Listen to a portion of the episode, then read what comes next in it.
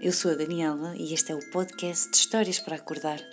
Um podcast com histórias para despertar algum lugar da consciência. Sejam muito bem-vindas e muito bem-vindos.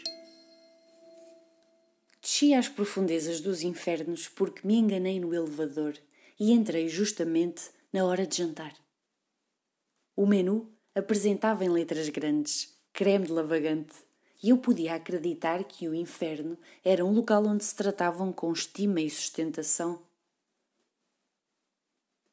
Enquanto me deslocava por entre as mesas, reparo numa ao fundo que continha um letreiro de reserva.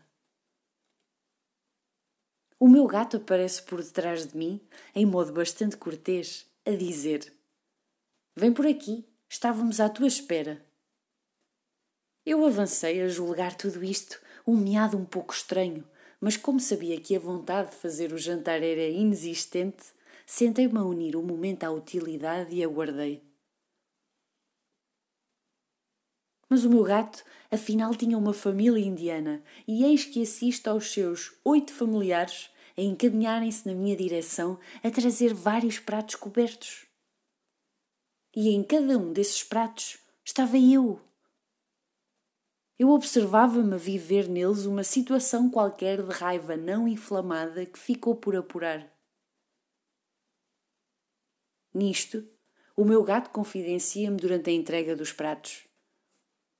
Por conta da fama quente do inferno, vocês só vêm aqui abaixo trabalhar questões que vos fizeram aquecidos e não viveram.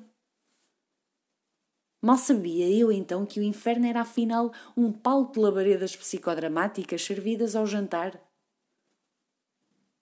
e olhei assim para mim em todos os eus, que não se insurgiram contra uma situação, prisão, revolta, opressão, a padecerem de chamas em cada prato. Levantei-me um pouco atordoada e desloquei-me para a única saída que ainda me cheirava a frescura, precisamente a porta do elevador.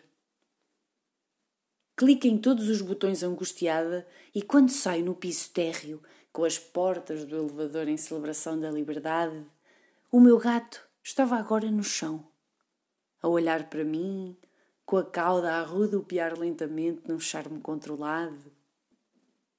Enquanto me fitava, questionou-me em tom sedutor: Sabes porquê que um gato ora está perto, ora está longe?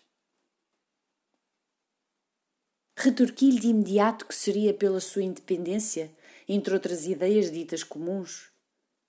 Mas ele levanta delicadamente a pata no ar, a pedir-me licença para finalizar o seu aconselhamento, ou quem sabe, o jantar que eu tinha vivido. É que nós precisamos de medir bem os momentos onde a nossa presença é realmente necessária.